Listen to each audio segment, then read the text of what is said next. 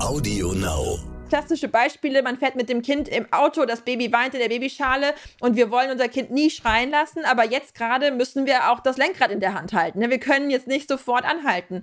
Und dann sprechen wir mit dem Baby und sagen, wir sind da, aber wir können es in dem Moment nicht hochnehmen und zum Beispiel stillen. Und auf einmal entdeckt das Kind, oh, ich habe ja aber auch einen Daumen. Und das ist wirklich was völlig anderes für ein Kind, ob es sozusagen sich Mutterseelen alleingelassen fühlt und die Welt nicht mehr versteht oder ob es merkt, meine Mama oder mein Papa will mir schon helfen, aber im Moment geht's gerade noch nicht. Jetzt muss ich irgendwie mal selber gucken, wie ich mir helfen kann. Oh Mama. Räumt ihr bitte mal euren Scheiß hier weg. Mami, chill mal deine Base.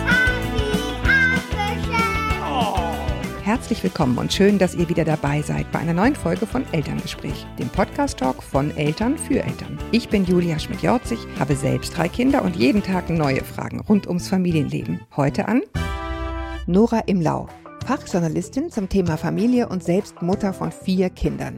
Die meisten von euch kennen sie oder ihre zahlreichen Bücher ohnehin längst.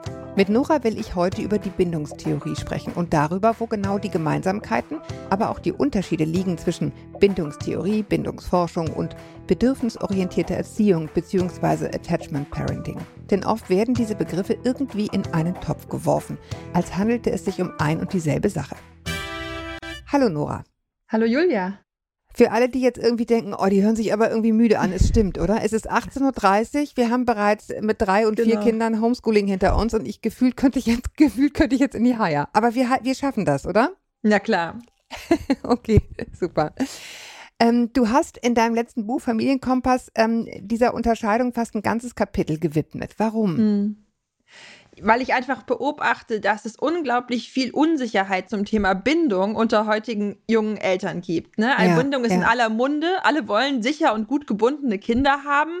Und viele haben große Angst, dieser Bindung zu schaden durch irgendwas. Ne? Und wenn man sich Mhm. mal so umguckt, wenn Eltern miteinander diskutieren, ob online oder offline, dann wird auch sehr schnell so diese Bindungskeule rausgeholt. Ne? Im Sinne von, wenn du der Bindung zu deinem Kind schaden willst, dann kannst du es gerne in die Krippe geben. Ne? Oder dann kannst du es ähm, gerne im eigenen Bett schlafen lassen oder so. Und da ähm, haben dann viele eine ganz aus meiner Sicht ungünstige Vorstellung von Bindung als was sehr Fragiles, was man sofort kaputt macht, wenn man als Eltern mal nicht alles perfekt macht. Und das Ja. finde ich sehr kontraproduktiv und deswegen war es mir so wichtig, mal aufzudröseln, was ist eigentlich wirklich Bindung, woher wissen wir, was Bindung ist, was hat tatsächlich Einfluss darauf und was haben sich aber auch für Mythen im Lauf der Jahrzehnte um die Bindung sozusagen herum entwickelt. Ja, also ich meine, um es vorneweg zu sagen, dieses Grundgefühl, dass Bindung was Wichtiges ist, ist ja ein richtiges. ja, Ja, Ähm, absolut. Genau, also Bindung ist natürlich schon das, was wir, was wir uns wünschen, aber sie geht nicht gleich kaputt, nur weil man irgendwie einen Fehler gemacht hat. Das ist, glaube ich, so ein bisschen die, Bo- die, die, die Botschaft, die wir schon mal vorneweg senden. Genau. Ähm, oder weil man es irgendwie ähm, nicht perfekt macht, wobei perfekt ja auch immer eine Sache der Definition ist. Ne? Was ist denn Genau. das überhaupt? Und da kommen wir ja schon in den Bereich, über den wir heute sprechen wollen. Genau. Ähm, ähm, fangen wir mal an mit Attachment Parenting. Was ist das und wer hat den Begriff erfunden? Und vor allen Dingen so ein bisschen auch zu sagen, in welchem gesellschaftlichen Zusammenhang oder in welchem Klima? Genau. Also Attachment Parenting ähm, ist das amerikanische Vorbild der heutigen bindungsorientierten Elternschaft. Und dieser Begriff und dieses Konzept wurde erdacht von William Sears, einem amerikanischen Kinderarzt, selbst Vater von sieben Kindern, Oh der Gott. in den 80er Jahren ähm, diese Idee erstmals entwickelt hat und die wurde in den 90er Jahren, Anfang der 90er Jahre in den USA sehr, sehr populär. Und zwar hat er in einem gesellschaftlichen Klima in den USA, das unglaublich von Härte geprägt war, gegenüber kleinsten Kindern schon, eine Art Gegenentwurf abgeliefert und gesagt, am Anfang des Lebens, in den ersten Lebensjahren, muss es primär darum gehen, erstmal eine sichere Eltern-Kind-Bindung zu etablieren. Kinder müssen noch nicht gehorchen, Kinder müssen noch nicht ähm, geformt werden in eine, irgendeine Richtung, sondern sie sollen erstmal sich sozusagen ihrer natürlichen Anlage entsprechend in sicheren Bindungen entwickeln. Das war so seine Grundthese. Er war dabei beeinflusst bei der Entwicklung dieses Konzepts von verschiedenen Dingen, die er gehört und gelesen hatte. Er war einerseits beeinflusst von der Bindungstheorie, auf die wir später noch zu sprechen kommen. Ja, er war ja. beeinflusst von Jean Liedloff, einer jungen äh, Autorin, die das, das ein Buch geschrieben hat, das heißt auf Deutsch Auf der Suche nach dem verlorenen Glück. Das war so ein ganz einflussreiches Buch, wo eine junge Frau berichtet von ihren Erlebnissen im Stamm der Yequana. Indianer mhm. und dann praktisch da so einen, so einen Vergleich aufmacht, zu sagen, ne, diese so ursprünglichen Kulturen wissen noch, wie man gut mit Kindern umgeht, was wir in unserer westlichen Zivilisation verloren haben. Das hat ihn sehr stark beeinflusst. Und seine Frau, Martha, war maßgeblich beteiligt an der Gründung der La Leche Liga, also einer Stillförderungsorganisation, die seit den 70er Jahren in den USA versucht hat, diesem absoluten Vordringen der Pulvermilch in den USA sozusagen Widerstand zu leisten und zu sagen, Frauen, habt den Mut, eure Kinder zu stillen. Und deswegen ist bei Williams jetzt auch das Stillen so ein ganz wichtiges Element seines Attachment Parenting. Das heißt, er hat eine aus verschiedenen Quellen gespeiste Theorie entworfen und hat die griffig formuliert und hat gesagt, hier, ähm, ich präsentiere euch die sieben Baby Bee, die ihr, die ihr ähm, berücksichtigen solltet, wenn ihr kleine Kinder habt, für eine sichere Bindung. Und diese Baby Bee fangen dann an mit sowas wie Birth Bonding, also einem Bonding ne, nach der Geburt. Und dann geht es eben weiter über Breastfeeding, also stillen, Baby Wearing, mhm. also tragen, Bed Sharing, also gemeinsam in einem Bett schlafen. Also sehr konkreten Handlungsanweisungen, die alle darauf abzielen, möglichst große Nähe zwischen Eltern und Kindern herzustellen. Also es ist ja so, ähm, bis hierhin äh, ist das ja alles so, dass man denkt, ja, weißt du, also äh, mhm. vor allen Dingen in diesem Umfeld. Ne? Also da ist jemand, der kommt, der, der ist in einer Kultur, ähm, das war übrigens bei uns ja lange Zeit auch gar nicht anders, mhm. ne? Äh, schreien lassen und das härtet genau. ab und keine Ahnung, ne? Äh, macht die Lungen gesund und so weiter. Also diese ja. Haltung Babys gegenüber, man darf die nicht verzärteln. Genau. Da ist das ja für viele Eltern ein unglaublicher Befreiungsschlag gewesen, endlich einen Gegenentwurf zu haben, wo sie sagen, nein, ich darf aber einfach lieb sein, ja, ich darf genau. einfach rumtragen und ich darf aber kuscheln und so weiter. Mhm. Also das muss man, glaube ich, sehr, deswegen habe ich auch so abgehoben auf diesen, auf diesen Hintergrund, weswegen ja. das dann so ein bisschen vielleicht auch in manchen Punkten overdone war. Das hat, genau. hatte eben auch zu tun mit dieser Kultur, in die das hineinkam. Ja? Genau, so, also das so ist ganz, ganz wichtig. Ja, es ist ganz, ganz wichtig. Wissen. Also wir müssen uns klar machen, in den USA war es wirklich Standard in der Zeit, den Eltern im Krankenhaus zu sagen, wenn sie nach Hause kommen, legen sie ihr Kind im eigenen Bett ins eigene Zimmer und dann gehen sie da zwölf Stunden in der Nacht nicht rein egal was das Baby macht. Ja? ja? Und dann wird es schon aufhören zu schreien. Also das, das ist das kulturelle Klima gewesen.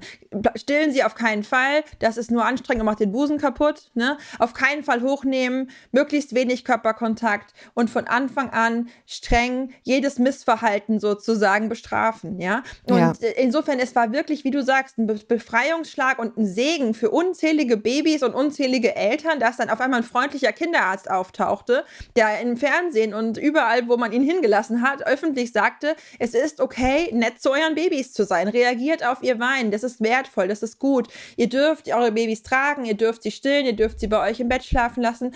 Hauptsache, eure Kinder fühlen sich geborgen. Ja, also das war ein ganz, ganz wertvoller Impuls. Aber wie du sagst, manchmal folgt auf ein Extrem so ein bisschen das andere Extrem. Ähm, und was bei Sears sicherlich so war, war, dass er teilweise mit diesem Bestärken ähm, von Eltern ähm, die sehr, sehr nah mit ihren Kindern sein wollten, so ein bisschen das Kind mit dem Bade ausgeschüttet hat. Dass er also praktisch sagte, äh, mhm. eine gute Bindung muss eigentlich dann mit diesen also, Bees, äh, ja. Äh, genau, also diese Baby-Bees sind sozusagen unverzichtbar. Er hat das nicht genau so gesagt, aber es kon man konnte schon sehr stark den Eindruck bekommen, das Rezept für eine sichere Bindung sei stillen, tragen, Familienbett. Ne? Und das ist nicht gedeckt von der modernen Bindungsforschung, sondern das war seine Übersetzung und in gewisser Weise auch sein Widerstand gegenüber dem, was sozusagen der gesellschaftliche Mainstream war. Ja, aber dann lass uns doch jetzt doch einmal da ganz genau hingucken, weil mhm. die Tatsache, auf das Baby zu reagieren, es hochzunehmen, wenn es weint, mit ihm zu kuscheln, ne? Das sind ja, ja schon Dinge, die, die, die gut sind, wenn man eine Total. Bindung herstellen will. Nur wo ist da sozusagen, wo ist die, wo ist das Thin Line, weißt du, wo man sagt, so, und da, genau. da wird es jetzt ideologisch und, und das ist das, was wir wollen und was ein Kind auch braucht. Genau, genau. Also wir müssen vielleicht ganz kurz einsteigen und verstehen, dass die Bindungstheorie zunächst einmal ja einfach auch eine Theorie war. Die war ja am Anfang nicht, nicht bewiesen, sondern Anfang ja. des 20. Jahrhunderts gab es sozusagen in der Psychologie einen Expertenstreit darüber, wie denn nun Kinder zu guten Menschen werden. Ne? Und die vorherrschende psychologische Meinung war der sogenannte Behaviorismus, also die Idee, dass Kinder auf die Welt kommen und erstmal kleine Tyrannen sind, ja, die mhm. sozusagen geformt werden müssen zu guten Menschen und zwar durch Belohnung und Bestrafung. Das war sozusagen der, der wissenschaftliche Konsens, State of the Art, ja. Und dann gab es sozusagen äh, diesen Gegenentwurf als Theorie zunächst einmal von Wissenschaftlern um John Bowlby, Mary Ainsworth herum, die gesagt haben, wir gehen davon aus, dass Menschen von vornherein dazu ausgelegt sind, soziale Menschen werden zu wollen und wir mhm. glauben, dass Kinder einfach nur sichere Bindungserfahrungen brauchen und dass diese Bindungserfahrungen alleine ausreichen, um sie sozusagen zu guten Menschen werden zu lassen. Mhm. Und ähm, das war eine Frage des Menschenbildes letztlich. Ne? Wie, wie, wie, wie stellt man sich das vor? Was brauchen Kinder? Und dann haben aber natürlich beide Seiten sozusagen versucht, dann auch ihre Theorien zu untermauern. Und aus der Bindungstheorie wurde die Bindungsforschung. Es wurden verschiedene Experimente gemacht. Es wurden sehr bekannte, groß angelegte Studien gemacht mit Kindern, wo man versucht hat, die Bindungsqualitäten zu messen. Und es konnte tatsächlich eben erwiesen werden, dass an dieser Bindungstheorie sehr viel dran ist und dass es tatsächlich so ist, dass Bindungserfahrungen, die Kinder mit ihren Eltern machen, maßgeblich Einfluss darauf nehmen, wie sich die Persönlichkeitsentwicklung dann ent, ne, ja. also entfaltet. Ja. Und ähm, was da nachgewiesen werden konnte und was wir heute aus der modernen Bindungsforschung ganz klar belegen können, ist, dass es unterschiedliche sogenannte Bindungstypen gibt und dass der, den wir, sag ich mal, für am vorteilhaftesten erachten für die menschliche Entwicklung, die sichere Bindung ist, also der sichere Bindungstyp. Und mhm. diese sichere Bindung entsteht durch promptes und feinfühliges Reagieren auf Kinder. Und das ist sozusagen ja. der wissenschaftliche Konsens zu sagen, Kinder brauchen es, dass wir prompt und feinfühlig auf ihre Signale, auf ihre Bedürfnisse reagieren. Und das klingt erstmal relativ banal, es beinhaltet aber was wirklich Wichtiges, nämlich einerseits zu sagen, wir müssen zügig sein, wenn unsere Kinder was brauchen. Kleine Kinder können nicht warten.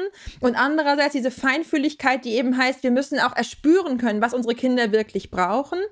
Ähm, aber diese, diese, diese Begrifflichkeit prompt und feinfühlig sagt eben nicht, in welcher Weise wir ganz genau reagieren müssen. Ne? Es gibt keinen Nachweis darüber, ob wir auf ein Baby, das weint und das Milch braucht, ähm, mit der Flasche oder mit der Brust reagieren sollen oder ob wir ein mhm. Baby, das Nähe sucht, kuscheln sollen oder ins Tragetuch nehmen oder ihm auf eine andere Weise Nähe geben. Das mhm. heißt, was wir in der Bindungsforschung nachweisen können, ist, dass promptes und angemessenes Reagieren wichtig ist, aber Sears Übersetzung, deswegen sollen alle ihre Kinder stillen tragen und im Familienbett schlafen, ist sozusagen eine Verkürzung desselben. Ne? Also das ist ja. ein Weg, tatsächlich prompt und angemessen zu reagieren, aber es ist eben nicht der einzige Weg. Und das hat eben dazu geführt, dass es dann teilweise auch eine große ähm, also eine große Druckwelle gab, die sozusagen auf Eltern dann eingeprasselt ähm, ist, dass, mm. ne, dass Eltern so das Gefühl hatten, es gibt jetzt praktisch wie so acht oder sieben, acht Boxen, die man ticken muss, um sozusagen eine gute Mutter, ein guter Vater zu sein. Ähm, und sonst ist die Bindung kaputt. Und was wir eben auch aus der modernen Bindungsforschung wissen, ist, dass dieses prompte und angemessene Reagieren wichtig ist, aber dass es auch nur in ungefähr einem Drittel der Fälle klappen muss, damit eine sichere Bindung entsteht.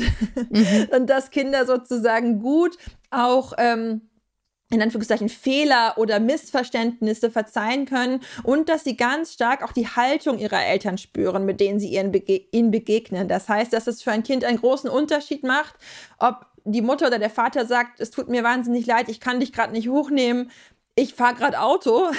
Ja? Mhm, mhm, oder ob ein Kind spürt, meine Mutter könnte mich sehr wohl hochnehmen, die will einfach nicht. Ja, ne? und also, das ist, das ist interessanterweise. Verhärtet das, das klingt so klein, ja, aber mhm. ich weiß, also ich kriege ganz viele Mails, wo Leute so ähm, mhm. ähm, verzweifelt sind, weil sie sagen irgendwie so ein Beispiel wie, ich habe zwei Kinder, ich trage eins nach unten, dann weint das andere oben und ich ja. fühle mich so schrecklich und das ist, mhm. und das mhm. erinnere ich noch so gut, ja. ähm, dieses Gefühl von, oh Gott, jetzt liegt es da oben und weint und ich bin nicht schnell genug wieder oben. Also man macht sich ja fertig in, diesen, in, ja. in dieser Phase, finde ich. Mhm. Und da irgendwie sich locker zu machen und zu wissen, ne, wenn die Summe stimmt ähm, und, und mhm. wenn irgendwie klar ist, da, da rackert sich wirklich jemand ab, ja, mhm. das spüren die schon. Ne? Mhm, also, genau. dass, diese, dass diese Dinge natürlich nicht äh, sofort irgendwie die Bindung äh, sozusagen zerstören. Und die zweite Frage, die finde ich ganz, ganz wichtig ist, die würde ich mit dir auch nochmal ansprechen wollen.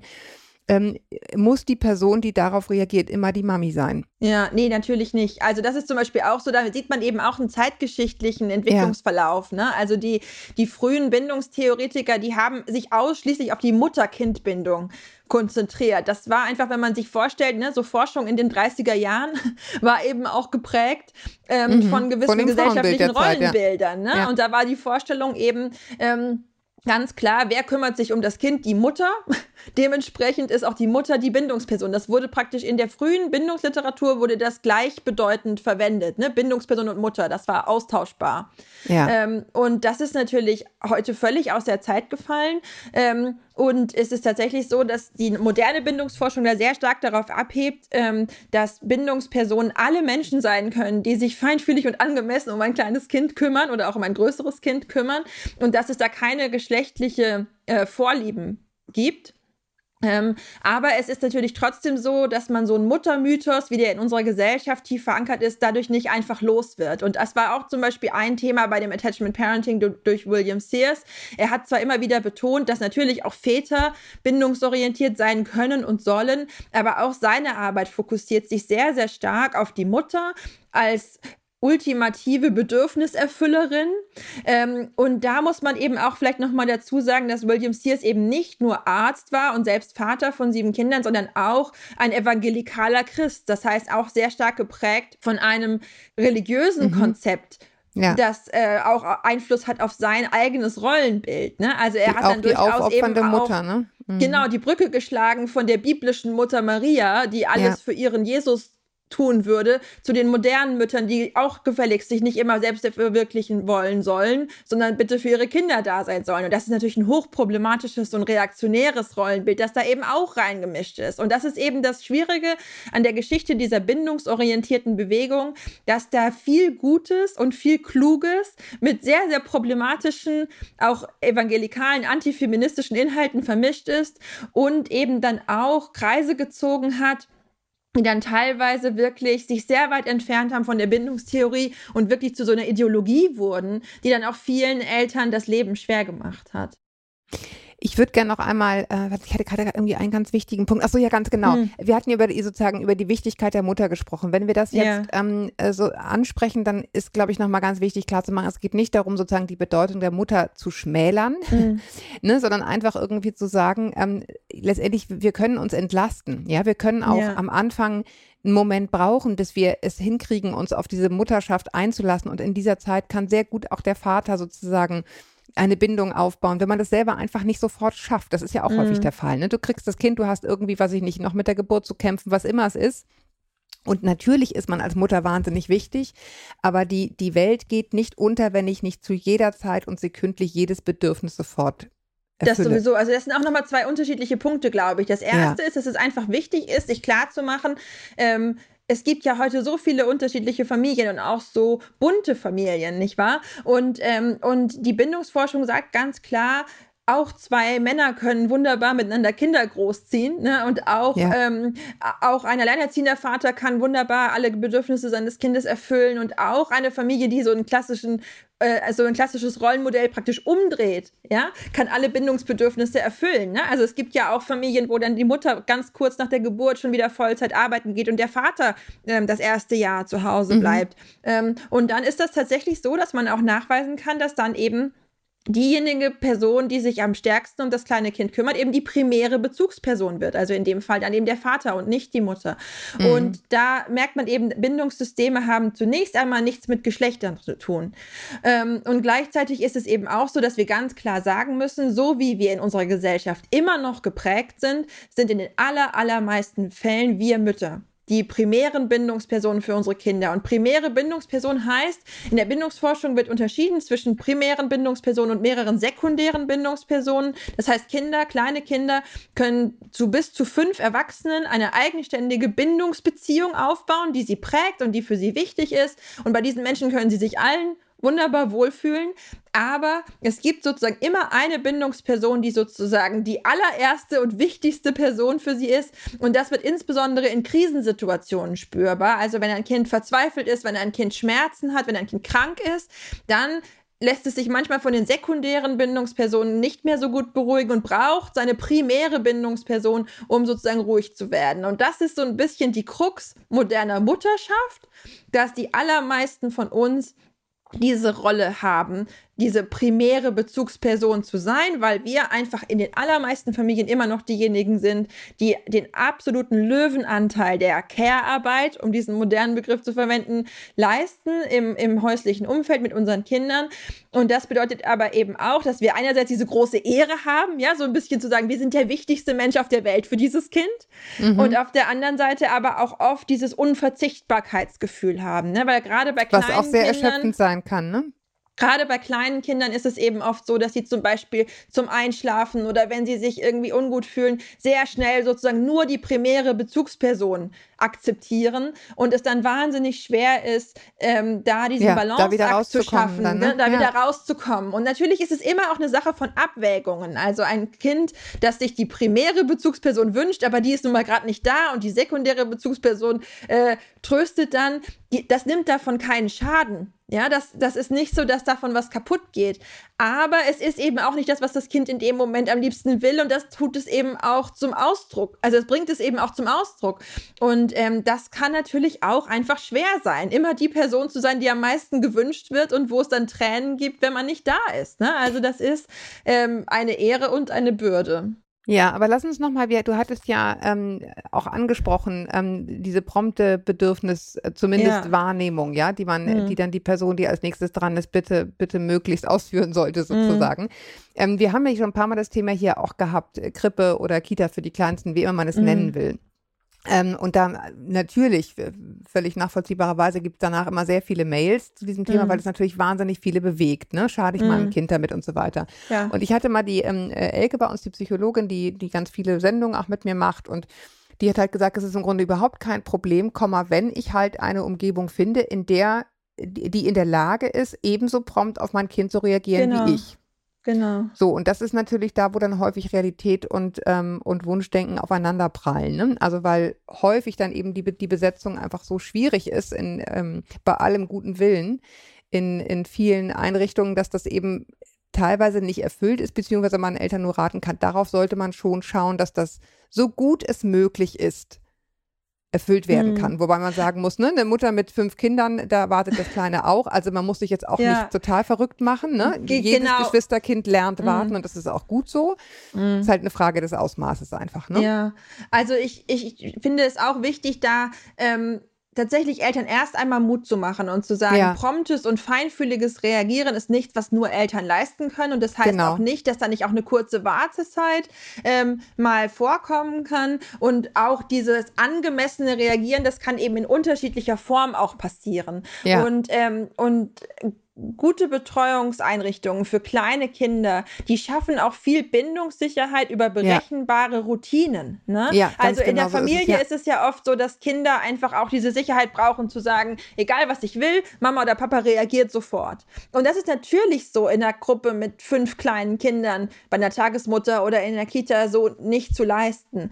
Aber diese Gruppe an sich ist natürlich auch ein Bindungsfaktor. ja, und die Abläufe, ne? Genau, die Gruppe, die Routinen, die vertrauten Abläufe. Es ist nachgewiesen, dass Kinder die in eine Krippe gehen, in eine Kita gehen, wo sie sich wohlfühlen, auch sozusagen eine Bindung an die Kita entwickeln. Also nicht nur ne, an eine einzelne ja, Person ja. oder eine einzelne Bezieh Erzieherin, sondern die Kita selbst ist sozusagen für sie auch ein sicherer Hafen. Und das ist eben interessant, dass man auch heute weiß, dass Kinder eben, ähm, die in eine Kita gehen, in der sie sich wohlfühlen, wo sie gut eingewöhnt wurden, ja, also wo es einen guten, guten Bindungsaufbau gab, dann diese Bindung, die sie zum Beispiel in eine Erzieherin oder einen Erzieher aufgebaut haben, dann auch übertragen können auf andere Personen, die in dieser Krippe arbeiten, weil sie sozusagen diesen Ort so positiv besetzt haben, mhm. dass sie dann wissen, ach, wenn da jetzt jemand anderes reinkommt, dann ist der auch okay. Ja, dann das gibt ist es ja total um faszinierend. Marmeladenbrötchen. Genau, das ja. ist total faszinierend, weil zu Hause würde das so oft nicht funktionieren. Ne? Also Nein. Mama und Papa kann man nicht ersetzen, aber in der Krippe geht das und das ist tatsächlich so, ich finde das wirklich insofern ein schwieriges Thema, als dass ich nicht ähm, leugnen will oder verneinen will, dass es auch wirklich ganz, ganz schwierige und teilweise desolate Zustände in der Kleinkindbetreuung gibt, gerade was Bindung angeht. Und es, es macht mich wirklich oft traurig, wenn ich von Eltern höre, wie schlecht auf die Bindungsbedürfnisse ihrer Kinder teilweise in Kitas eingegangen wird, auch aufgrund von Zeit- und Personalmangel. Aber das darf auch nicht sozusagen darüber hinwegtäuschen, dass es nicht wirklich ganz tolle Einrichtungen und Orte Absolut, gibt, wo Menschen genau. wirklich mit viel, viel Herzblut bindungsorientierte Arbeit leisten. Und dann finde ich es auch ungerecht, sich dann hinzustellen und zu sagen, ach, eine, die aber vier Kinder gleichzeitig betreut, die kann ja gar nicht prompt und Nee. angemessen reagieren, weil die ist ja nicht die Mama. Ne? So, das, ähm, das So ist nicht der Standard. nicht. Ne? Du- Eine du gute Erzieherin muss nicht wie die Mama sein. Eine gute Erzieherin muss liebevoll sein und zugewandt und diese Haltung die- transportieren, dass das Kind sich gesehen fühlt. Das ist das Wichtigste. Du hast vorhin äh, einen Typ von Bindung erwähnt. Ja. Welche gibt es noch? Du hattest die sichere Bindung. Genau. Ähm, gerade wenn wir jetzt über Eingewöhnung reden, ne? wie, wie Kinder Ja. sich dann verhalten, wie sie das machen, wie sie das, wie gut sie das hinkriegen, sich zu lösen, das hängt ja auch mit dieser Art der Bindung dann häufig zusammen. genau. Wenn wir genau. jetzt dabei bleiben, wir können auch ein anderes Beispiel nehmen. Nee, genau. Ähm, also, Aber ja. was, was sind die anderen Typen? Genau, also es gibt insgesamt in der modernen Bindungsforschung spricht man von vier unterschiedlichen Bindungstypen. Das eine ist, die sichere Bindung, das andere ist die unsicher vermeidende Bindung, dann gibt es noch die unsicher ambivalente Bindung und die sogenannte desorganisierte Bindung, das eigentlich eine Nichtbindung ist. Also dass die Ja. desorganisierte Bindung ist was ganz Schlimmes, weil das ist im Prinzip ein Kind, das keine einzige Bindungserfahrung machen konnte. Und zum Glück kommen Kinder mit einer desorganisierten Bindung, sieht man eigentlich so gut wie nie, weil Kinder Bindungswesen ähm, Wesen sind, die sich überall Bindungen suchen, selbst da, wo die Bedingungen sehr schwierig sind. Und wenn man wirklich von Kindern mit Das ist ja desorganisierten das Herzzerreißende offenbar übrigens häufig nicht. Genau, also nur um sich das sozusagen einfach klar zu machen, wenn wir von Kindern, die mit einem desorganisierten Bindungsmuster sprechen, dann sprechen wir von Kindern, die in rumänischen Waisenhäusern gefunden wurden, ähm, Ja. Völlig sich selbst überlassen, nicht in der Lage zu sprechen, nicht in der Lage zu spielen, ne? also wirklich schwerst traumatisierte Kinder, die überhaupt keine Bindung aufbauen konnten. Das ist was ganz Schreckliches, aber zum Glück auch extrem Seltenes. Ja. Das heißt, was wir im normalen Leben, sage ich mal, beobachten, sind diese drei Bindungsmuster und einmal eben das sichere und dann das unsichere, das sich dann noch in zwei unterschiedliche äh, Bindungsmuster äh, sozusagen unterteilt. Und ähm, die unsicheren Bindungsmuster entstehen eben beide dadurch, dass die Kinder sozusagen binden, sich an Personen binden, weil sie eben ein dringendes Bindungsbedürfnis haben, die aber nicht prompt und verlässlich und angemessen auf sie reagieren. Und dann Mhm. gibt es eben die Kinder, die sich unsicher vermeidend binden. Das sind meistens ähm, Kinder von Eltern, die schlicht gewaltvoll, ablehnend, hart, unsensibel auf jedes Bedürfnis reagieren, die also, die also nur sehr unzureichend wirklich sich um so ein kleines Kind kümmern können. Und diese Kinder äh, machen eben sehr früh die Erfahrung, dass sie im Prinzip auf sich selbst gestellt sind. Das heißt, sie sind zwar gebunden an die Eltern, weil sie es sein müssen, sie suchen dort auch Sicherheit, aber gleichzeitig sind sie ganz stark auf Vermeidung von Nähe ausgelegt, weil sie eigentlich wissen, damit kommt nur Gefahr.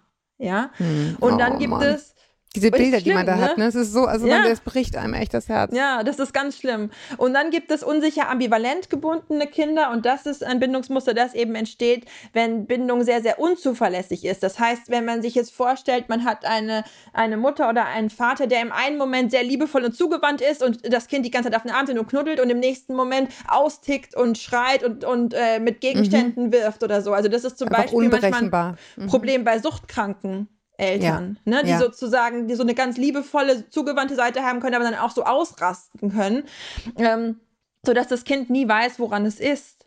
Und diese Kinder lieben ihre Eltern oft über alles und versuchen alles, um diese Kinder so zu, um, um diese Eltern sozusagen glücklich zu machen und sozusagen ihre Liebe zu gewinnen, aber sind auch permanent auf der Hut und Ja. permanent so ein bisschen in so einem, in so einem Spannungsfeld aus.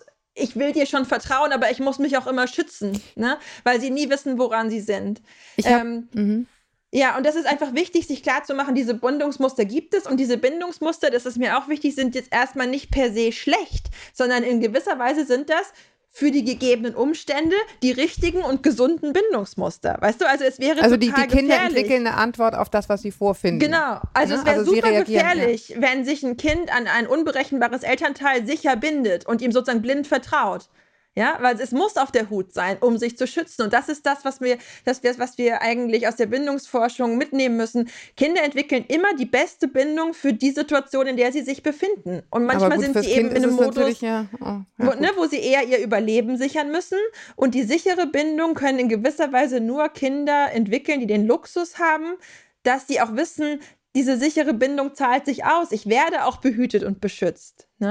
Ich habe ich hab ein, die ganze Zeit, ein, äh, seit vielen Jahren komischerweise, ja. das ist mir so unheimlich eindrücklich. Ähm, ich war äh, lange Zeit mit meinem kleinen, mit meinem ältesten Sohn auf, auf so einem betreuten Spielplatz in Hamburg. Da gibt es noch so alte Spielplätze, die aus der Nachkriegszeit noch ja. betreut sind. Also ganz, ganz irres Modell. Also ja. man kann sozusagen da hingehen, die Kinder spielen da unter Aufsicht und so weiter. Und da war eine Mutter, die wollte ihr Kind dort immer lassen.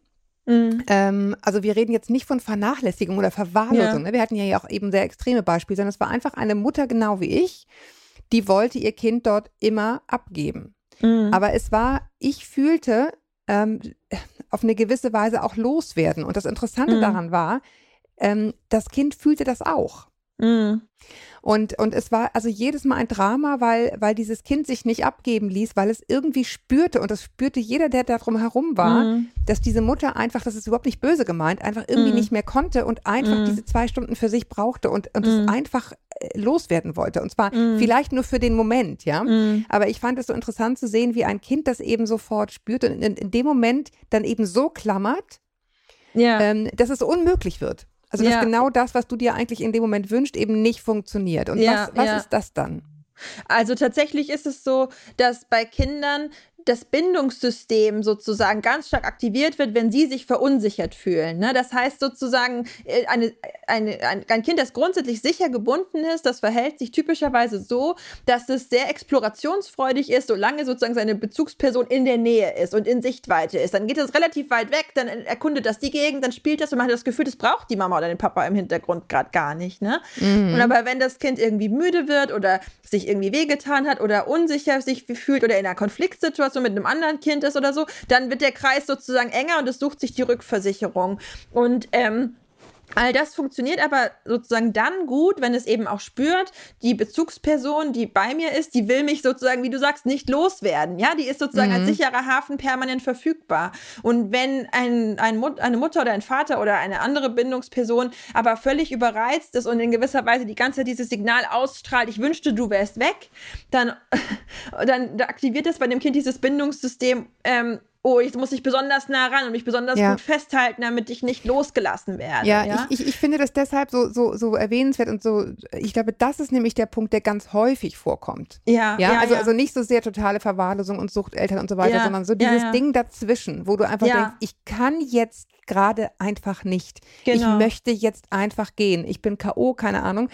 Ähm, und da, das finde ich interessant, so was, was, was dann eben sozusagen passiert genau. zwischenmenschlich. Ne? Also, was ich tatsächlich eben oft erlebe, und deswegen habe ich das jetzt gerade relativ ausführlich dargestellt mit diesen mhm. Bindungstypen, ist, dass ich erlebe, dass relativ oft Eltern so ein relativ oberflächliches Wissen zum Thema Bindungstypen sich irgendwo angelesen haben und dann so ein bisschen versuchen, ihre eigenen Kinder zu analysieren. Und dann kommt es so ein bisschen zu so einer Küchenpsychologie zu sagen, also mein Kind ist ja schon an Tag drei in der Kita problemlos losgegangen, das ist sicher, sicher gebunden, aber ich habe so ein anderes Kind gesehen, das hat geweint, das ist sicher unsicher ambivalent gebunden oder sowas. Ne? Ja. Und mhm. das ist in der Form natürlich nicht, nicht wahr. Ähm, mhm. Es gibt diesen be bekannten sogenannten fremde Situation-Test, den Mary Ainsworth entwickelt hat, die, die sozusagen gesagt hat, man kann in einer, in einer Modellsituation, in der künstlichen Laborsituation sozusagen nachweisen, dass sich die unterschiedlichen Bindungstypen in Trennungssituationen von, von der primären Bezugsperson unterschiedlich verhalten.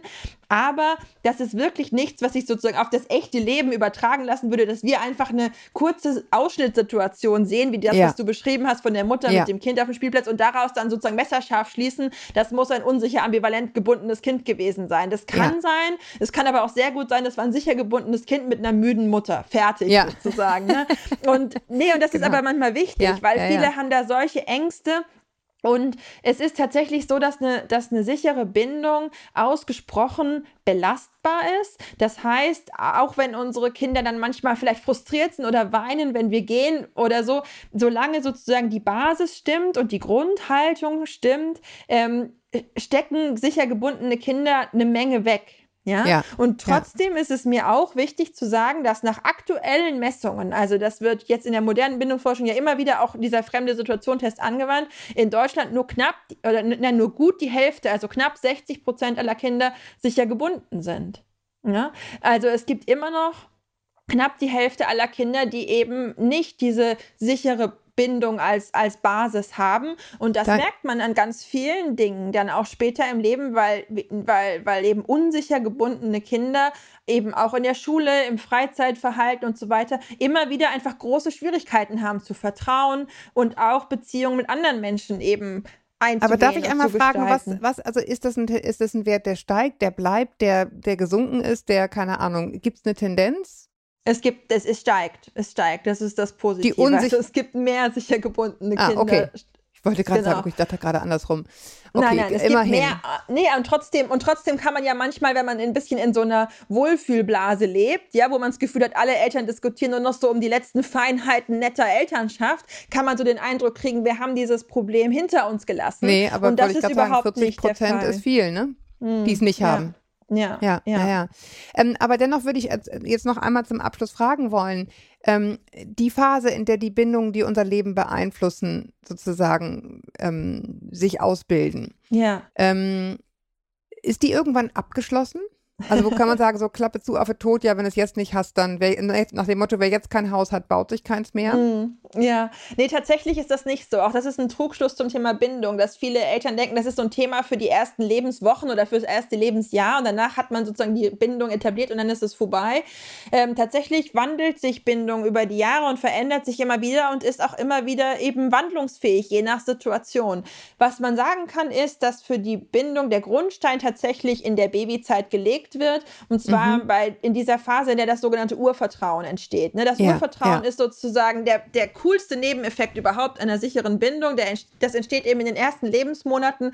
Und wenn Babys da die Erfahrung machen, ich bin an einem guten und sicheren Ort gelandet, ja, also ganz grundsätzlich, die Welt Mhm. ist gut zu mir, dann entwickeln sie ein Vertrauen in sich und die Welt.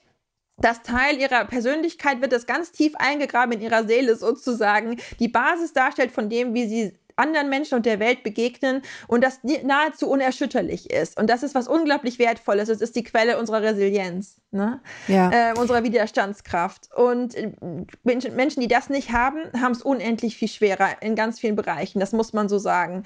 Und Mhm. gleichzeitig ist es so, dass mit dem Entstehen des Urvertrauens nicht einfach alles vorbei ist, sondern dass sich eben Bindung verändert und wandelt, auch verändern und wandeln muss. Also es wäre auch nicht angemessen, wenn die Bindung eines, sagen wir mal, 14-jährigen Kindes zu seinen Eltern exakt gleich wäre wie die Bindung eines Einjährigen. Ne? Also da muss auch sich was verändern, da muss mehr Luft rein, da muss mehr Freiheitsdrang rein, da muss auch mehr Konflikt rein. Da müssen ähm, neue damit- Leute rein auch, ne? Ja, genau, da muss das. Bindungsnetz weiter werden. Ne?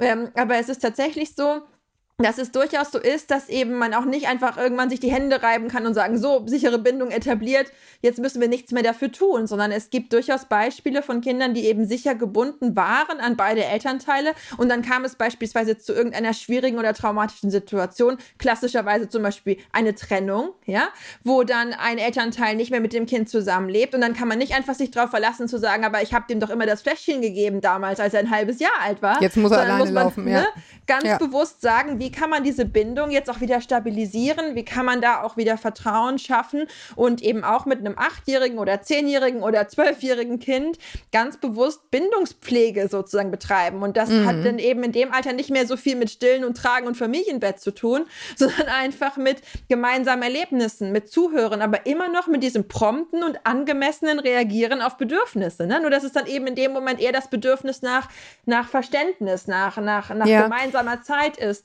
Ich finde aber auch dieses prompte sollte. Reagieren auf Bedürfnisse, das finde ich auch nochmal ganz wichtig. Das hatte ich Ja. neulich mit ähm, Simone Kriebs, ähm, das Thema auch, die, ähm, die hier bei mir im Podcast war und die sagte, angemessen und prompt auf Bedürfnisse zu reagieren, heißt eben nicht immer, sie sofort zu erfüllen. Das, dieses Genau. Missverständnis darf man, diesen darf man auch nicht aufsitzen. Ne? Also man kann Genau. ni- nicht jedes Eis und nicht alles, was das Kind oder was, was das Gegenüber gerne möchte, kann ich erfüllen. Ich kann, ich kann aber sagen, ich habe es gehört, ich, ich nehme es mit. Ich kann es nur jetzt im Moment nicht machen. Und das ist auch das, was du, glaube ich, meintest mit, das spüren Kinder auch, ne? Genau. Hat jemand Also da grundsätzlich reagiert und das Zeichen gegeben, ich habe dich gehört, aber jetzt muss ich einfach hier einmal kurz das zu Ende Ja, machen.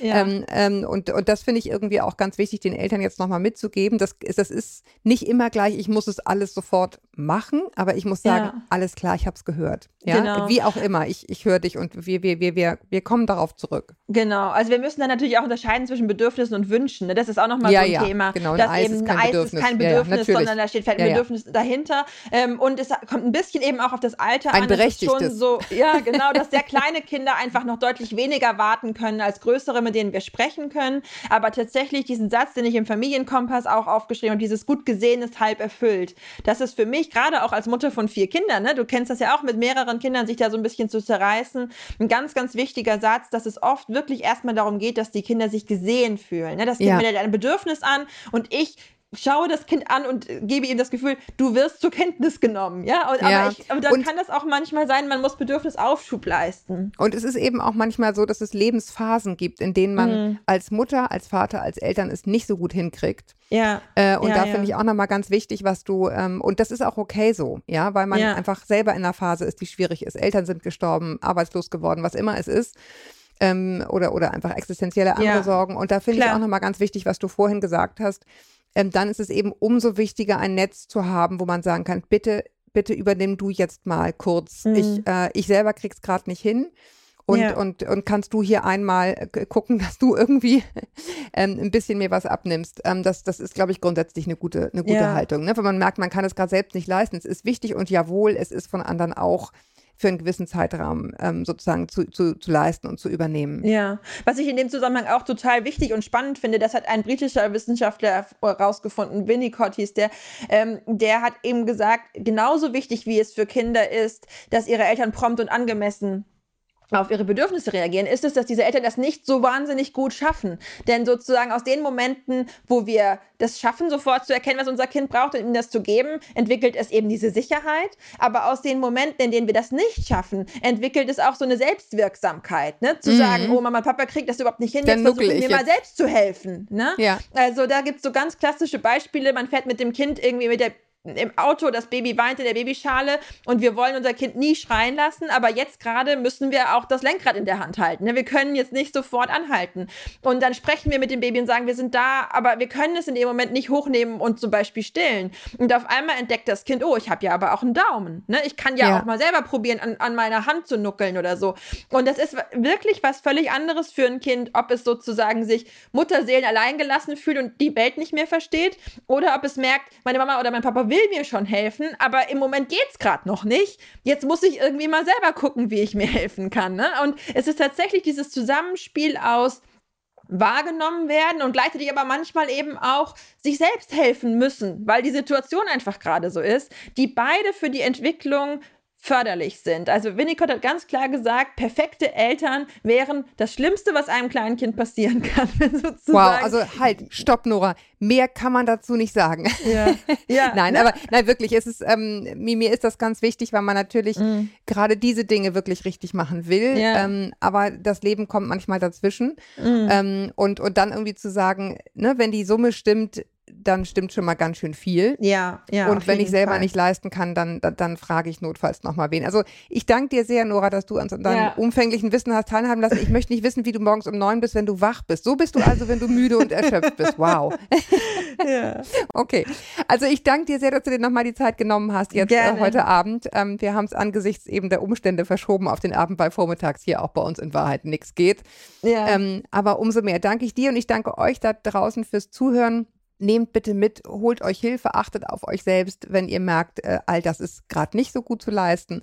Und ähm, ja, trotzdem gut zu wissen, wie wichtig es ist, sich die Mühe zu machen, weil wir alle denken ja viel darüber nach, wie man es gut hinkriegt. Also schreibt mir, wenn, genau, schreibt mir weiterhin, wenn ihr Fragen habt ähm, für die eure Fragensendung oder auch einfach gern Lob und Kritik. Ähm, ich schaffe es nicht immer, auf alles zu antworten, ähm, aber natürlich beantworten Elke und ich weiterhin sehr gern eure Fragen in der Sendung. Und bis wir uns wieder hören, haltet den Kopf über Wasser.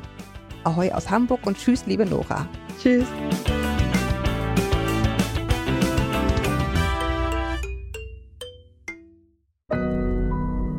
Audio Now.